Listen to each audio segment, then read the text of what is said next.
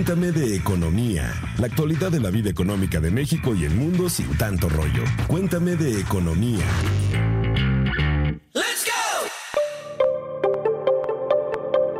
¿Qué tal amigos? Pues escuchas de Cuéntame de Economía, soy Pepe Ávila y me da mucho gusto darles la bienvenida a esta nueva edición de la segunda temporada de este proyecto que tenemos en expansión. Pero antes de entrar en materia, antes de abordar el tema que les preparamos con Dainzú, con Alex y un servidor, déjenme darles la actualización, los temas más importantes que ocurrieron durante los últimos días, ¿vale? Pues bueno, como saben, México sigue en la unidad de terapia intensiva económica después de la llegada del coronavirus, también conocido como COVID-19, y es por ello que el gobierno federal anunció una serie de medidas para amortiguar los efectos económicos que ha tenido ya la pandemia en el país y que seguramente seguirá teniendo por lo menos unos mesecillos más. De entrada, el domingo el presidente Andrés Manuel López Obrador durante su informe trimestral refirió que impulsará un programa para recuperar la inversión pública generadora de empleos, así como el otorgamiento de créditos a pequeñas y medianas empresas. También dijo que continuarán las tandas para el bienestar y se intensificará la entrega de apoyos sociales a la población mexicana.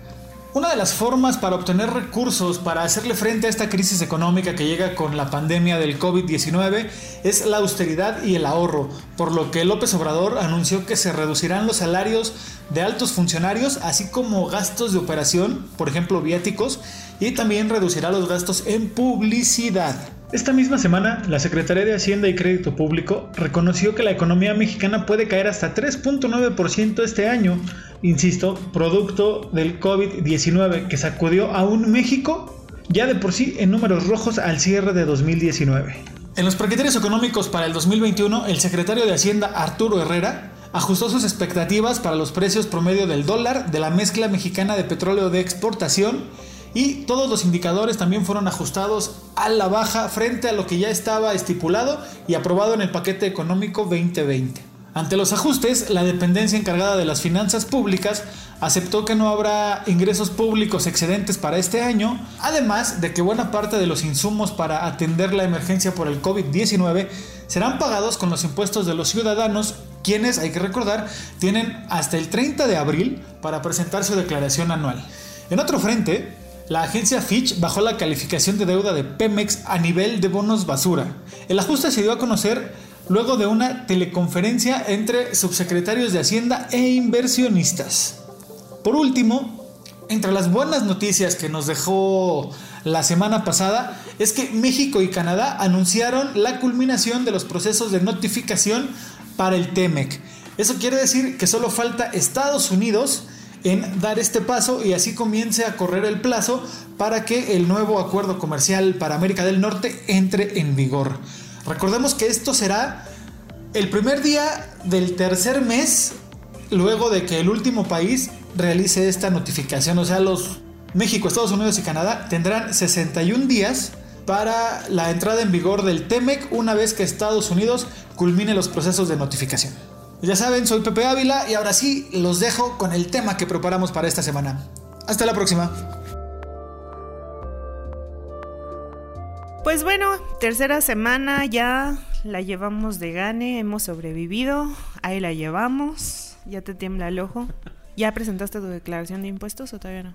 No, estoy esperando que me tiemble el otro para, para presentarla bien. Pues no te tardes. En abril, bueno, ya empezó la temporada para la declaración bueno, les dije un poco fúnebres, espero que no se hayan espantado, pero pues a todos nos causa un poco de escosor presentar nuestra declaración anual o no, Jimens. Sí, por supuesto que sí. Uno que relaciona abril con el mes del niño, de repente ya lo estoy relacionando abril con el mes del pago de impuestos para personas físicas, para aquellos que tienen ingresos superiores a 400 mil pesos o para aquellos que trabajaron para más, de, más de un patrón. Y este y pues es para las personas físicas con actividad empresarial, actividad profesional y pues también este para los empleados del sector eh, incluyendo también las personas que trabajan en el sector público. Entonces bueno vamos a partir de lo básico. Vámonos a nuestro diccionario económico expansión.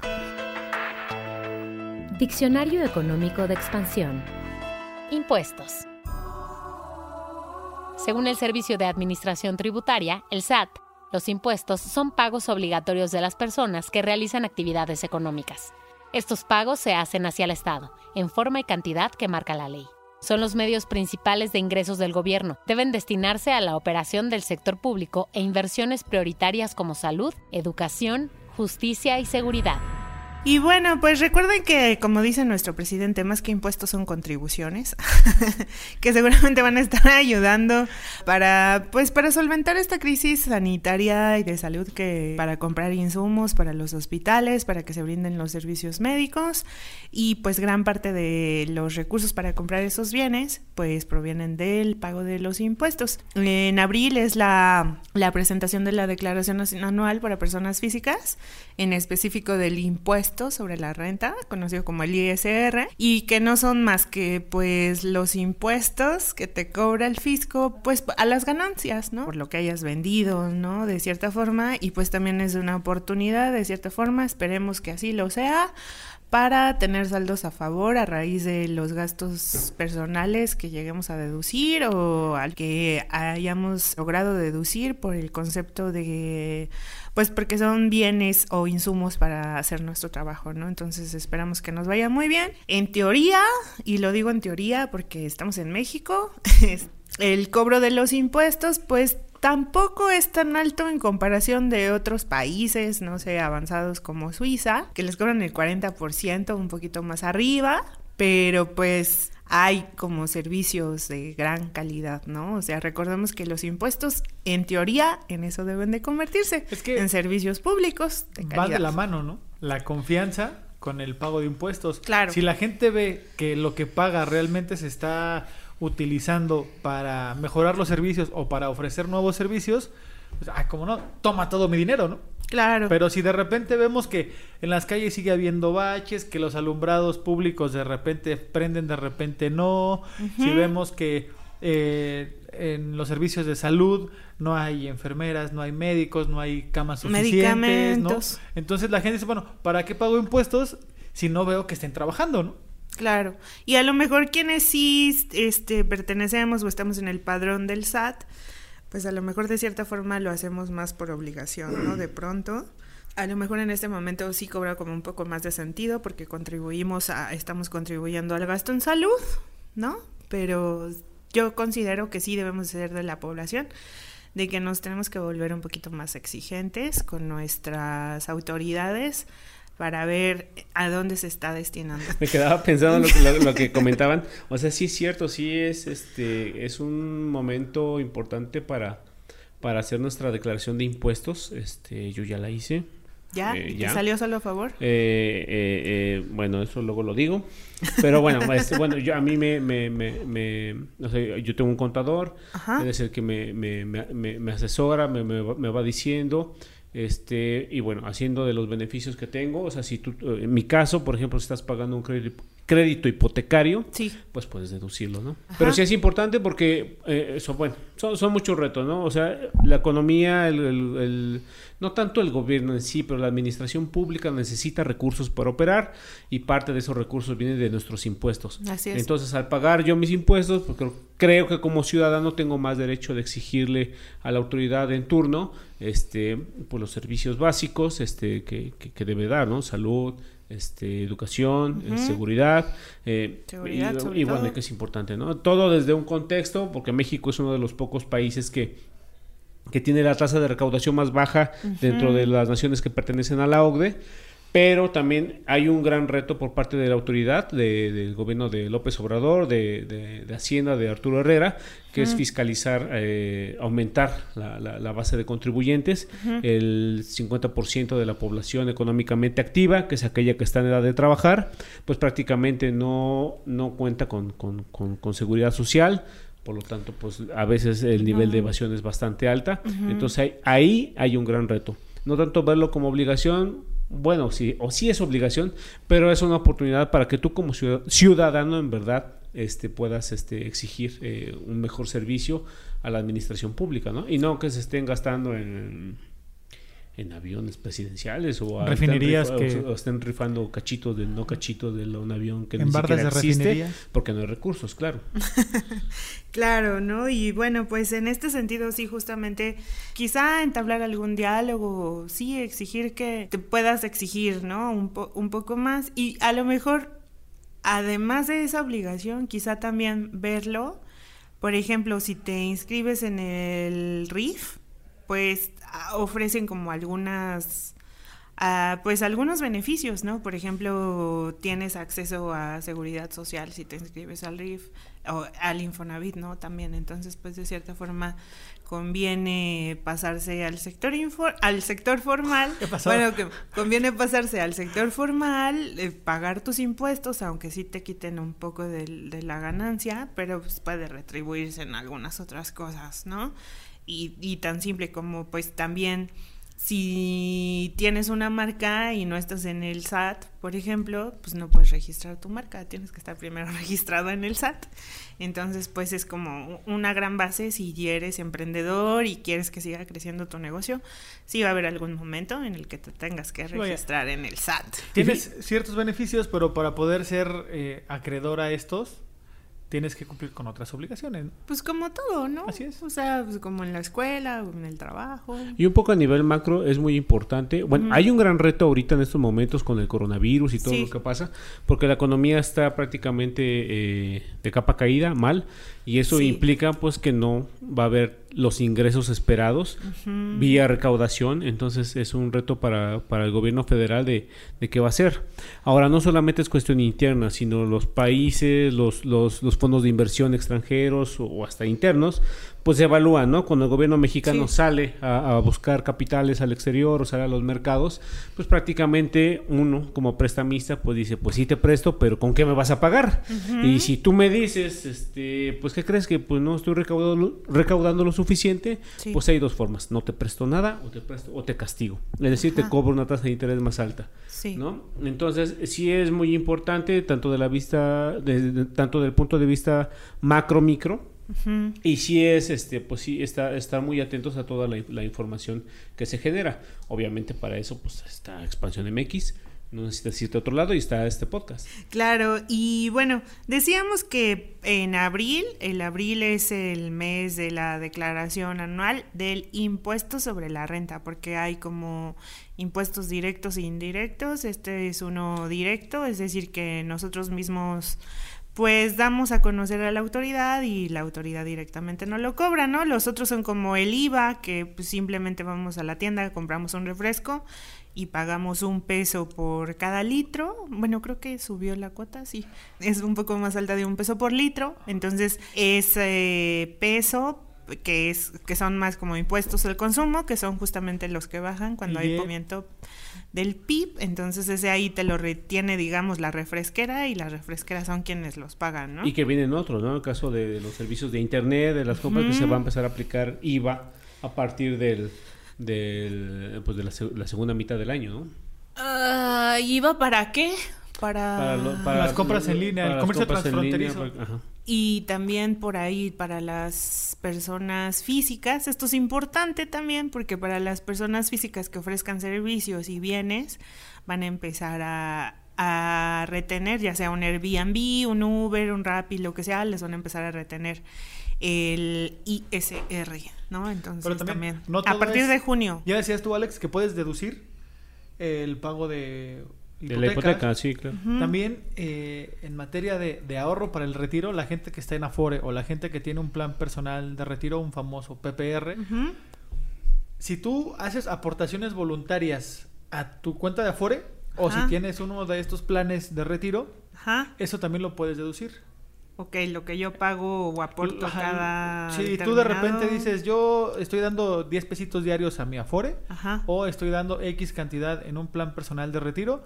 Eso tú lo puedes decir, nada más hay que, hay que revisar los topes para ver también hasta cuánto puedes deducir. No, no es al 100% deducible. Ahí es importante que consulten a un contador. O también una herramienta muy buena que tiene el SAT es el simulador ya de, la declaración. Ya está operando a partir de, hace unas semanas. Hace como unos, un mes más o menos. Más o menos un mes, tres semanas ya tiene operando. Entonces, ahí la gente para que tenga una idea de más o menos cuánto va a pagar y estar bien pendientes porque no todas las no todas las facturas se cargan al sistema automáticamente. Exacto. Hay que estar pendientes porque puede que hay algunas que sí son deducibles y no se cargaron, hay que cargarlas manualmente y así poder eh, tener un mayor saldo a favor.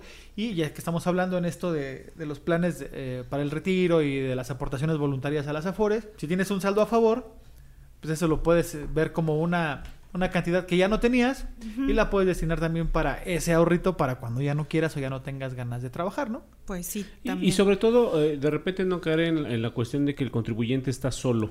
Hay una procuraduría, que es la defensa del contribuyente, que en la cual te puede estar asesorando en caso de que tú tengas una duda o percibas un abuso por parte de la autoridad fiscal. Te puedes acercar con ellos. O sea, la página de, de, de, Prodecon. es prodecon.gov.mx, eh, ¿no? y la otra, pues el mismo SAT o un contador. Fíjate que tu contador esté pues, certificado, sea, avalado, ¿no? O sea, no, no, no a cualquiera, no nos vaya a pasar como a los que estamos más este, hechos en terracería, como Laureano Brizuela. Este, que hubo casos ahí de que de presunta evasión, pero y todo le echan la culpa al contador. O como Juan Gabriel, ¿no? que también Juan Gabriel también, exactamente. pendientes. Entonces sí, sí es muy importante que, tengamos la asesoría, que cualquier duda la, la, expongamos para, para estar, este, pues, eh, para hacer nuestra declaración en forma y, que esté bien, ¿no?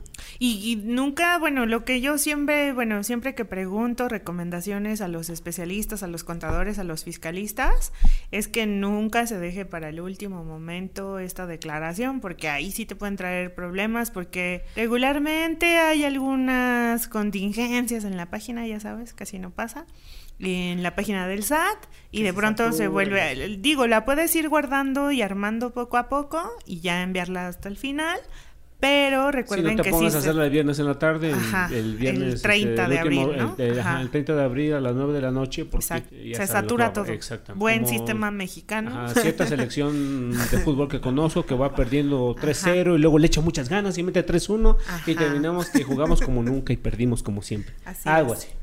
Sí, así es, o sea, no vayamos a perder como siempre con, lo de, con lo de la declaración de anual. Entonces, tenemos que estar bien preparados. Entonces, a ver, vámonos un poquito como con recomendaciones para nuestros podescuchas, que creo que es lo principal y lo que más les interesa a ellos. Si tienen dudas, a lo mejor pueden acudir a las oficinas del SAT, aunque bueno, también ahorita con lo del coronavirus, pues no es como tan recomendable. Pero está la página de internet. Pero está la página de internet y hay asesoría por internet, por chat y por telefónica, o también como dice Alex, podemos acudir a la Prodecon en caso de que tengan cualquier duda, pero es importante que lo hagamos con tiempo para que justamente podamos tener quizá una atención que sea pues en medida del pues rescatable, ¿no? O sea, como respetable, que sí sea una ayuda que nos puedas solucionar el, el problema. Y, algo que, que, suena básico, pero luego no, no, lo es, es de que cuando vas a...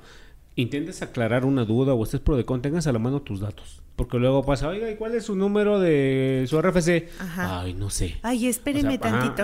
o espéreme, ajá, y entonces eso agiliza uno, que tú tengas una una respuesta más, más pronta, ya que el que está atrás de ti esperando también una solución, pues se, agilice. Entonces, si vas a hacer ese tipo de procesos con tus papeles, una copia fotostática, ya sea que sueno como mamá o como papá, como una copia fotostática a la mano donde tengas todos tus datos para que todo sea lo más ágil posible. Y pues tú, sobre todo tu RFC y también, pues recuerden que para ingresar al sistema del SAT necesitas una clave, es una clave y ya en muchos casos o por default te pide la, ay, ay, ay, la firma electrónica que te dan en una, en una USB, y que la debes de tener actualizada. Eh, tengan esto presente. Sí deben de tener la, la fiel antes de presentar su declaración anual. Entonces, este, y esa sí se saca con cita y toda la cosa. y el, número telefónico al que pueden marcar desde la Ciudad de México es 627 22 728 del interior de la República 0155 627 22 728 y si están en Estados Unidos o Canadá al 1877 4488 728. Tienen eh, servicios como inscripción al Registro Federal de Contribuyentes, servicio de citas, contraseñas, cédula de identificación fiscal, orientación fiscal, declaraciones y mi contabilidad para personas físicas, además de información sobre personas morales, comercio exterior el buzón de quejas, denuncias y sugerencias. Y por último, cobranzas y aclaración de pagos atípicos, incumplimiento de aclaraciones de pagos y aclaraciones a través de tu celular. Y estar muy pendientes, porque ahorita en este tipo, en esta etapa de, cuarentena, de, de, complicaciones, pues puede haber ampliación, puede haber prórrogas, puede haber este, puede estar atento a, a las a lo que mencionaba Pepe, lo que mencionaba Dainzú. También puedes entrar a expansión.mx, diagonal finanzas personales. Ahí también eh, todo el equipo de, la mesa de economía este, estamos este, atentos de, lo que vaya sucediendo. O puedes escribirnos a economía.expansión.com.mx para casos específicos, dudas, aclaraciones, quejas o las cuentas de Twitter, que es arroba José Ávila Munoz, arroba Dainzú y arroba basal número 9, donde también este, estamos ahí escuchando los comentarios y sugerencias que tengan. Bueno, recuerden que siempre vamos como las declaraciones que se presentan, siempre son las del año inmediato anterior. Entonces, en abril de 2020 estaremos presentando la declaración correspondiente a 2019 y pues realmente no hubo cambios sustanciales entre la declaración del 2018-2019, digamos como un tanto como mm, a fondo, pero en forma, comentaba Pepe, el simulador pero también en esta edición lo que me explicaban, eh, que van a venir la declaración precargada, porque antes la declaración precargada solamente cargaba para los empleados. A partir de este año, bueno, para la de 2019, va a venir precargada la de las personas físicas con actividad empresarial o profesional. Pues ahí lo que nos decía Javier Arreguín, que es director de AS Consulting Group,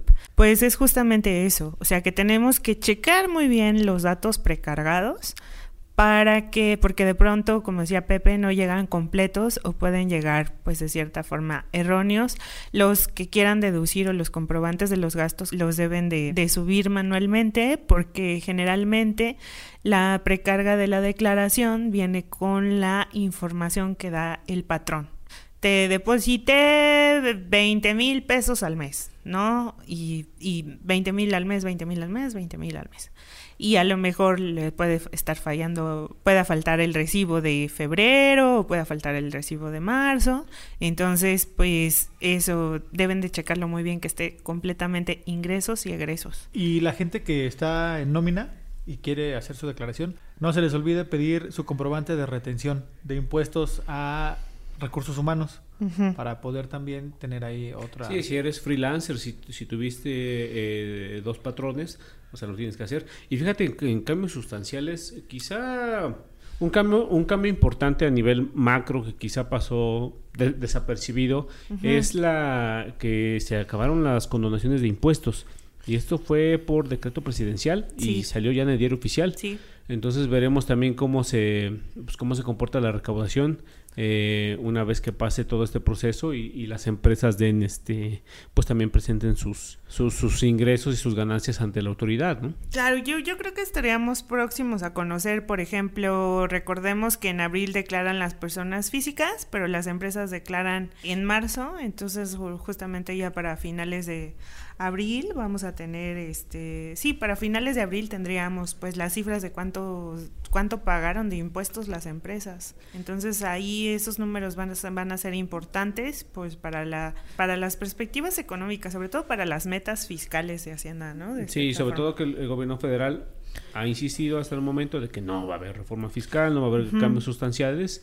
Entonces lo que está haciendo es apretar por otras otros este otras vías. Así es para, para endurecer la, la, la, recaudación. Otro tipo que era lo de las facturas falsas. O sea, hay, un hay un endurecimiento de la política que Mira, hay, hay algunas voces de especialistas, de contadores, que coinciden con la visión del gobierno, que dicen que no es necesario aumentar los impuestos ni crear nuevos que con que se haga más eficiente la recaudación, el reto que ha tenido México desde que yo tengo uso de razón, es suficiente. Entonces, no, sí es un gran reto. O sea, eh, a mí me da 100 pesos y no soy eficiente en mis gastos. Me da 100 pesos y me gasto 200. Ah, ajá, exacto. Me da 100, me gasto 200. Soy un pésimo administrador, pésimo. O sea, me, más es eso. O sea, tú pagas, tú pagas impuestos, eh, eh, exigirle a la autoridad que sea eficiente en el Por eso no eres secretario de Hacienda, Alex.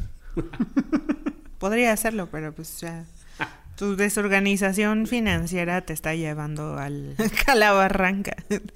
Entonces, bueno, que la recaudación que se reporte a finales de abril de marzo de las empresas, pues va a ser importante, pero pues abril es un gran, un gran mes en materia, por ejemplo, para de servicios, para los contadores, que es cuando en la época del año que más tienen trabajo, y fin de año, y sí nos va a dar como un gran pulso entonces, pues va a ser muy importante ver cómo queda esa recaudación de impuestos de abril por, eh, por el pago de impuestos de las personas morales. Es el mes más fuerte para la recaudación. Sí, porque aparte va a ser importante porque hay que recordar que en, diciembre del año pasado presumieron con bombo y platillo que antes de que entrara la nueva legislación contra las factureras y las, las que hacen declaraciones eh, pues, chuecas, que ya habían recaudado más de 2 mil millones de pesos con las empresas que se quisieron poner al corriente para evitar algún alguna con las empresas que se quisieron poner al corriente para evitar algún procedimiento judicial y alguna revisión más a fondo. Entonces,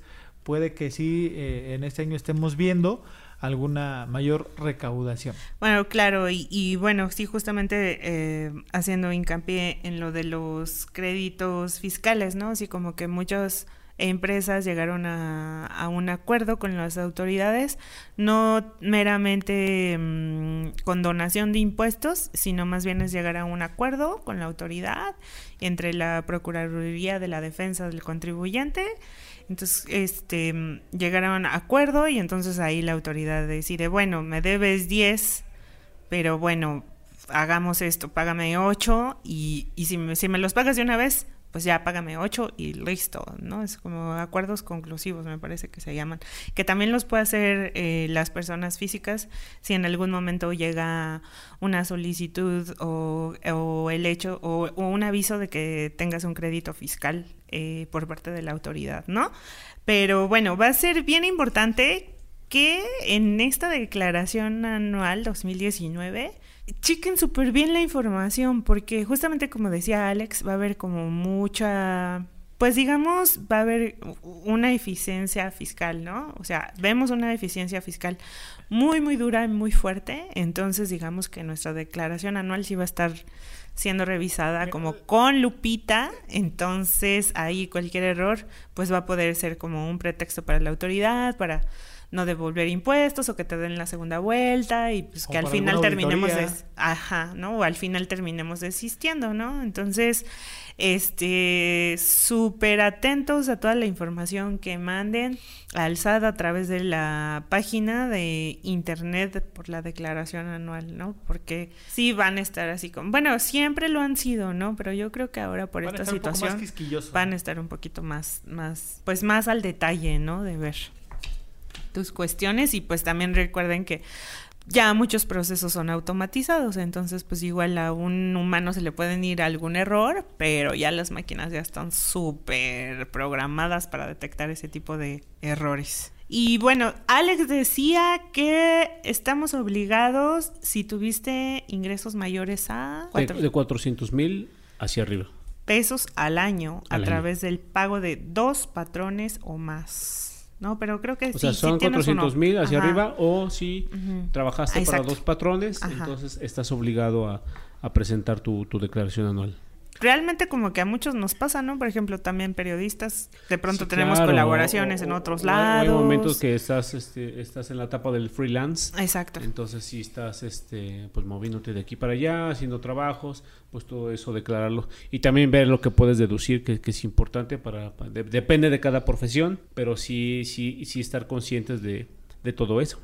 Bueno, y antes justamente de pasar el tema de las deducciones, nada más tienes que declarar o tienes la obligación de declarar si además de otros ingresos acumulables, recibiste ingresos, por ejemplo, por jubilación, pensión, liquidación u otro tipo de indemnización laboral, o sea, a lo mejor pues sí, de pronto ahí le saltan como los patrones, por ejemplo, si ganas 10 mil al mes, 10 mil, 10 mil, y de pronto te depositaron 20 mil la misma empresa, entonces ahí como que le salta al SAT, ah, no, pues esto fue porque me liquidaron, tuá, cuá, cuá. Entonces, va, ¿no? Salta y entonces eso pues también lo tienes que declarar. Fíjate, lo que dices es cierto, si, si de repente eres freelance y pasas al, al sector formal, también. debes acudir al SAT. O sea, bueno, eso no tiene que ver con la declaración, pero sí, para que tu, tu información ante el fisco esté actualizada, eh, actualizada porque si de repente tú ya estás en el sector formal y, y no percibes percibes 350 mil al año y, y, no actualizas tus datos, pues te va a llegar ahí un requerimiento de que, oye, mi chavo,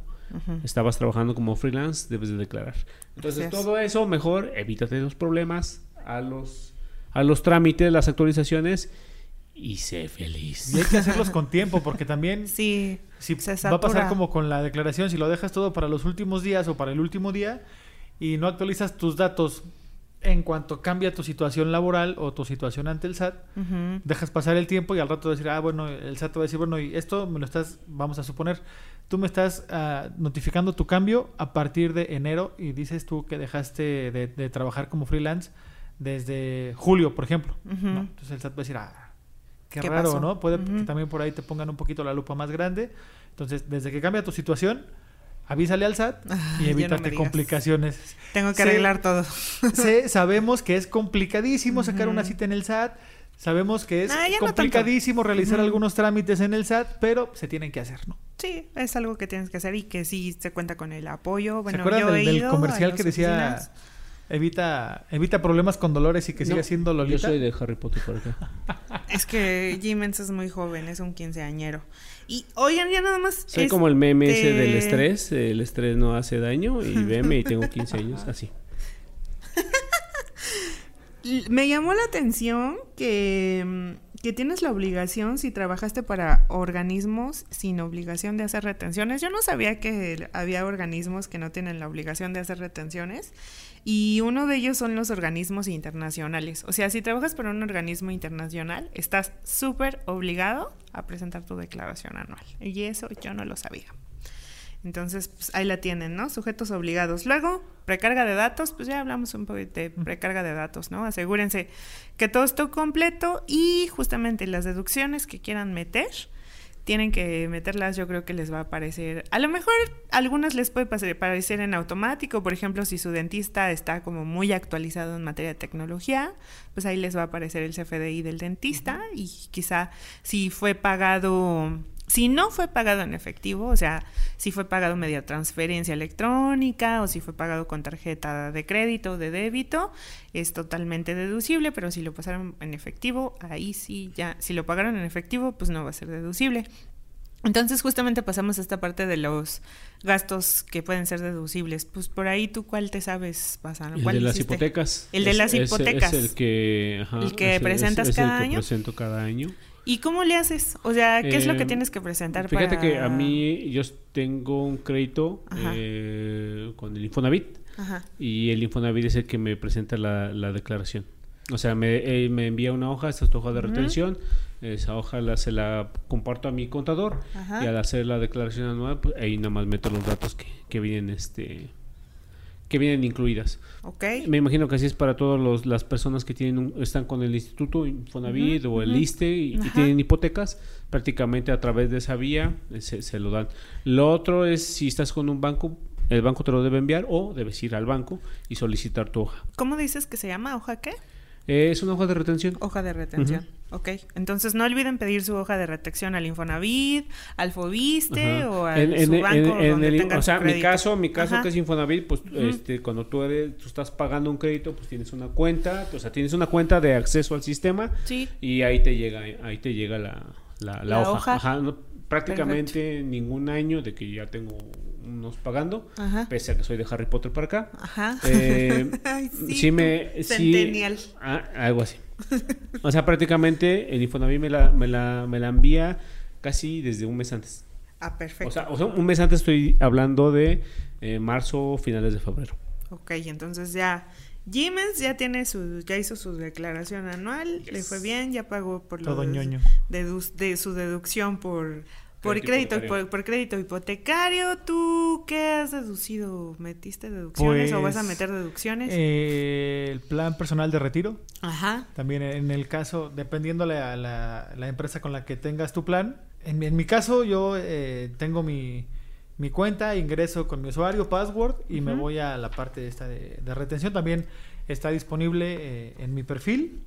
Descargo esa hoja de retención y voy y la presento ante el SAT y ya con eso. Todo esto de, lo, de las deducciones, tanto por crédito hipotecario y, y por fondos de ahorro, esas son deducciones personales.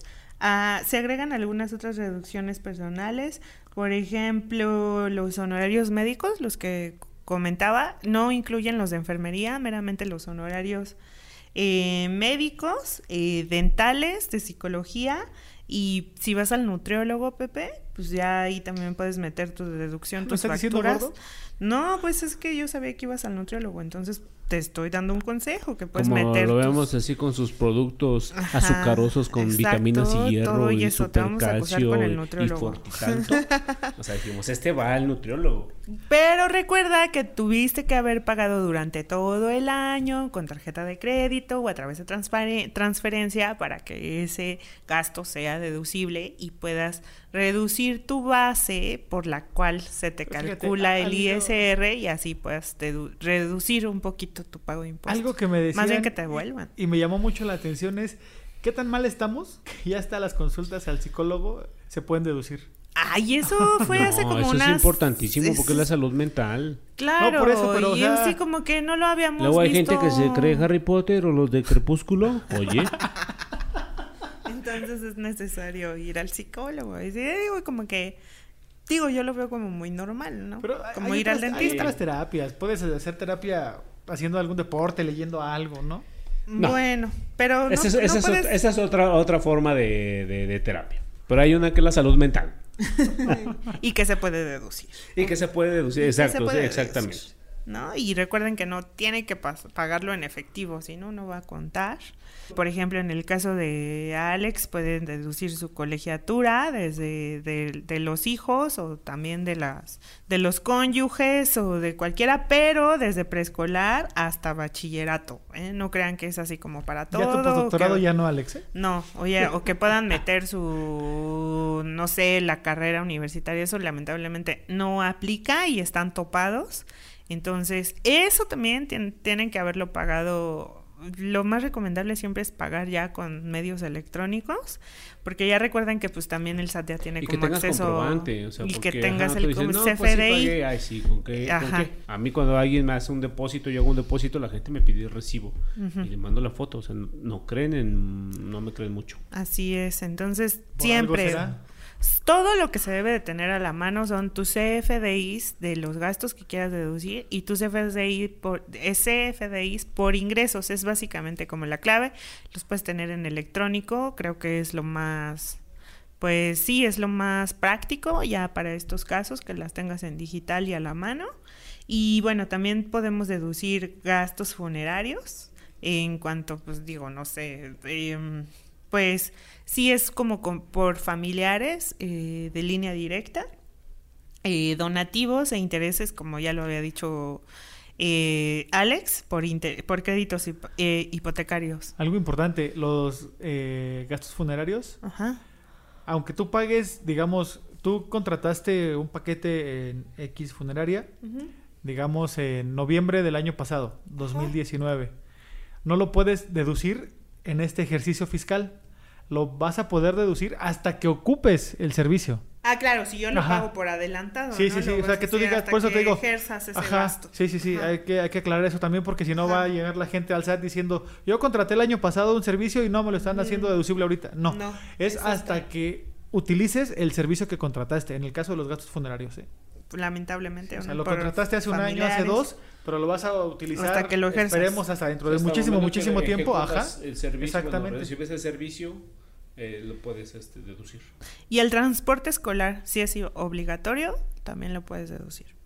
Y también dentro de estas categorías de las deducciones personales, también están pues las deducciones que puedes hacer por gastos o por suministros para realizar tu trabajo, ¿no? Por ejemplo, mi roomie es actriz y de pronto mete el maquillaje, ¿no? Y que el maquillaje de pronto sí viene como muy cargado de impuestos, pero este sí le, le, ayuda un poco a, a reducir nosotros en nuestro caso, a lo mejor si nos compramos una computadora que es para trabajar, pero esas ya son más bien por actividad, no personales. Y ahorita que decías de la parte de que tienes que pagar impuestos por recibir, no sé, tu pensión o esta del retiro, sí. también hay un cierto tope a partir del cual tienes que pagar esos impuestos. Ahí también pónganse truchas porque eh, hay, hay diferentes modalidades para recibir esta pensión.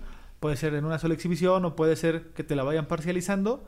Hay que ver porque también eh, en, esta situación también hay ciertos montos a partir de los cuales sí tienes que pagar impuestos y mientras no rebases esos topes, no, no, no hay ningún problema, no están grabadas. Eso lo tendríamos que checar con nuestro contador o en la ley del ISR.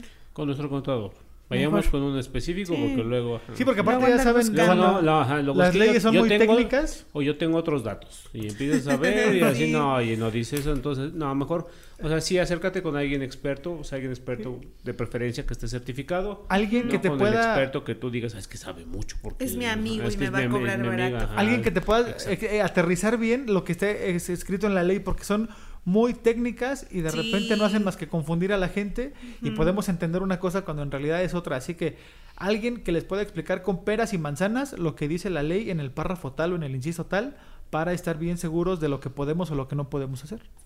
Eh, pues no podemos dejar, hay cosas inevitables, ¿no? O sea, que, que lleguen notificaciones del SAT y pues como no queremos que nos llegue una notificación del SAT para que cumplamos con nuestras obligaciones, pues nosotros nos adelantamos, que también de pronto cuando lo haces voluntariamente o haces una aclaración de manera voluntaria, puedes obtener algunos beneficios o algunos descuentos por ahí en cuanto a multas, recargos, todo ese tipo de cuestiones. Sí, o participas en sorteo, ¿no? En el One Fin hay un sorteo fiscal, entonces también ahí este, tú participas y haces tu compra y sales ganador y ya, tienes un beneficio, ¿no? Así es. Entonces sí, sí tiene, tiene sus, sus partes, este eh, pues sus beneficios. sus beneficios. ¿No? Y bueno, pues siempre pensar que con ello contribuimos totalmente a, pues al funcionamiento, al arranque, al pues a la ejecución de toda de todo el sector público. Pues bueno, chicos, ya ya nosotros nos vamos, es momento si no has hecho tu declaración de impuestos, pues ya te lo recordamos.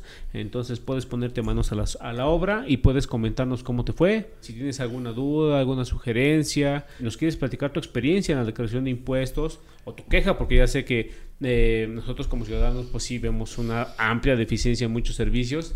Puedes compartirla eh, a, los, a las cuentas y a los correos que ya hemos mencionado. Y pues este pues sigamos echándole ganas a esta cuarentena. Consulta expansión.mx para seguir este, informado de todo lo que sucede en toda este, este, esta etapa. Te invitamos a que escuches los podcasts de Grupo Expansión, eh, obviamente en Spotify. Hablemos de moda, nuestros compañeros de él 343 de nuestros expertos en tecnología y mujeduría con Blanca Juana, nuestra jefa máxima aquí en Expansión. Y bueno, ya recuerden que van a tener tiempo para, para presentar su declaración anual, entonces pues ahí aprovechen el tiempo y pues que todo se puede presentar de manera si ya están digital. del encierro, pueden romper la rutina haciendo, su, declaración. Y yo sí me acuerdo, hay un capítulo de Batman que vi hace muchos años donde el guasón le tiene miedo a pagar impuestos y prefiere pelearse con Batman a pelearse con el fisco. Esto es cierto porque yo lo vi. Esto lo viste en La Rosa de Guadalupe. Además hay, hay una canción, digo, no es del SAT, pero hay en la de Somebody Watching Me, que habla acerca de toda la fiscalización. y ¿no la de Ghost? no, es el gran Big Brother. Somebody Watching Me, escúchenla, me gusta mucho, es de mis favoritos. Bye chicos, estamos en contacto, cuídense mucho y hasta la próxima. Cuéntame de economía, la actualidad de la vida económica de México y el mundo sin tanto rollo. Cuéntame de economía. Let's go. For the ones who work hard to ensure their crew can always go the extra mile, and the ones who get in early so everyone can go home on time, there's Granger, offering professional grade supplies backed by product experts so you can quickly and easily find what you need.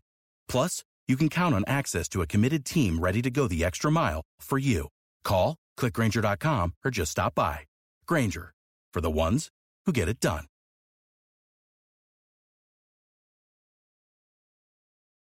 With the Lucky Land slots, you can get lucky just about anywhere. This is your captain speaking. Uh, we've got clear runway and the weather's fine, but we're just going to circle up here a while and uh, get lucky. No, no, nothing like that. It's just these cash prizes add up quick. So I suggest you sit back, keep your tray table upright, and start getting lucky. Play for free at LuckyLandSlots.com. Are you feeling lucky? No purchase necessary. Void where prohibited by law. 18 plus terms and conditions apply. See website for details.